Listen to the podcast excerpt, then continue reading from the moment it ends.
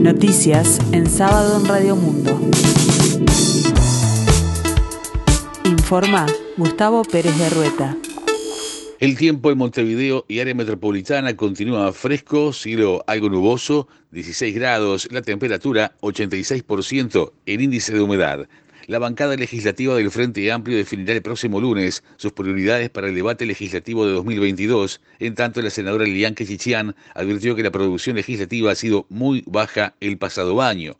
En ese contexto, hay propuestas vinculadas con el precio de los alimentos y políticas sociales para atender la coyuntura que estarán entre las prioridades que Chichián rescató también algunas iniciativas orientadas a revitalizar el plan Ibirapitá en la tercera edad y el Ceibal para secundaria. Sabemos que no tenemos mayorías y que todas las propuestas que presentemos deben contar con el respaldo en el oficialismo, remarcó que Chichián expresó además los reparos del Frente Amplio para algunas iniciativas del oficialismo que seguramente sean igualmente aprobadas con los votos de la coalición. Cuando nosotros sacábamos adelante un proyecto solo con votos del oficialismo, nos acusaban de manos de yeso, ahora hacen lo mismo y le dicen mayorías constitucionales, subrayó Quechichián.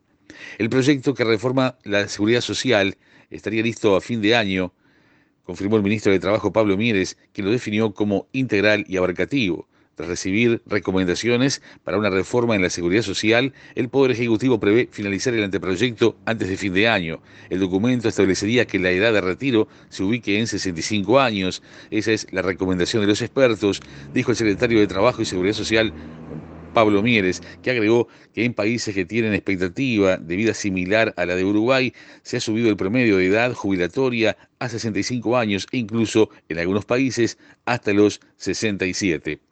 El PIT-CNT, en tanto, agotará instancias de diálogo para ir contra la reforma jubilatoria, señaló su vicepresidente José Lorenzo López, quien subrayó que por resolución del Congreso hay un posicionamiento contrario a la reforma. La Central Obrera no está de acuerdo con el aumento de la edad jubilatoria y con bajar la tasa de reemplazo porque implica una merma en el ingreso de los próximos jubilados, señaló López.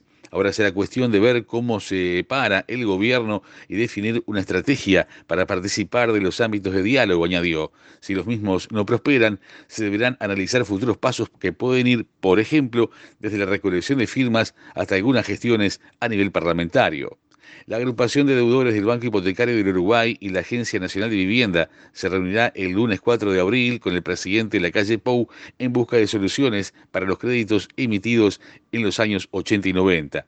El integrante del grupo de deudores del Banco Hipotecario y la Agencia Nacional de Vivienda, Alberto Rebur, explicó a Radio Universal que el próximo lunes a las 16.30 horas se reunirán en Torre Ejecutiva, luego de varios intentos con la mesa directiva del VHU y diferentes gobiernos. Según expresó, se espera que el presidente pueda brindarles una solución a esta situación que tiene en jaque a varias familias, ya que muchos de los afectados, incluso habiendo abonado su deuda, le reaparecen colgamentos por 15 años más.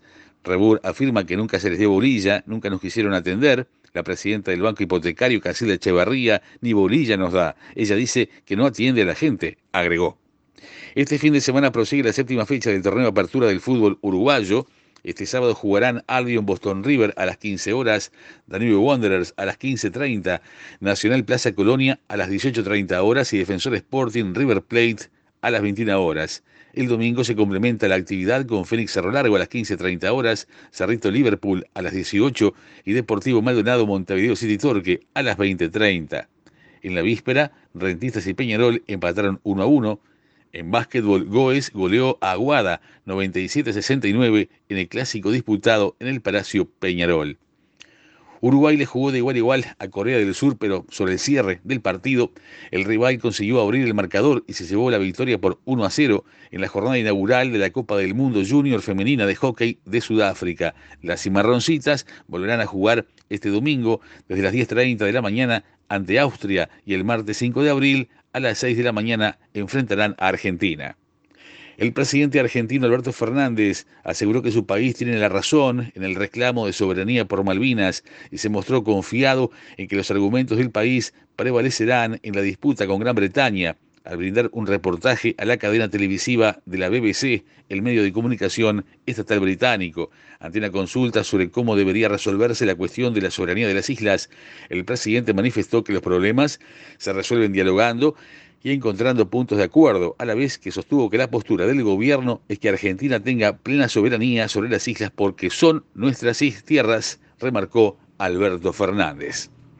El tiempo continúa fresco aquí en el sur y área metropolitana, cielo algo nuboso, 16 grados la temperatura, 86% el índice de humedad. Para el resto del día tendremos cielo claro y algo nuboso, periodos de nuboso. En la tarde-noche, claro y algo nuboso, periodos de nuboso. Para mañana, domingo 3 de abril, la mínima será de 10 grados y la máxima de 25, con cielo nuboso y cubierto. Y en la tarde-noche, nuboso y cubierto, probables precipitaciones.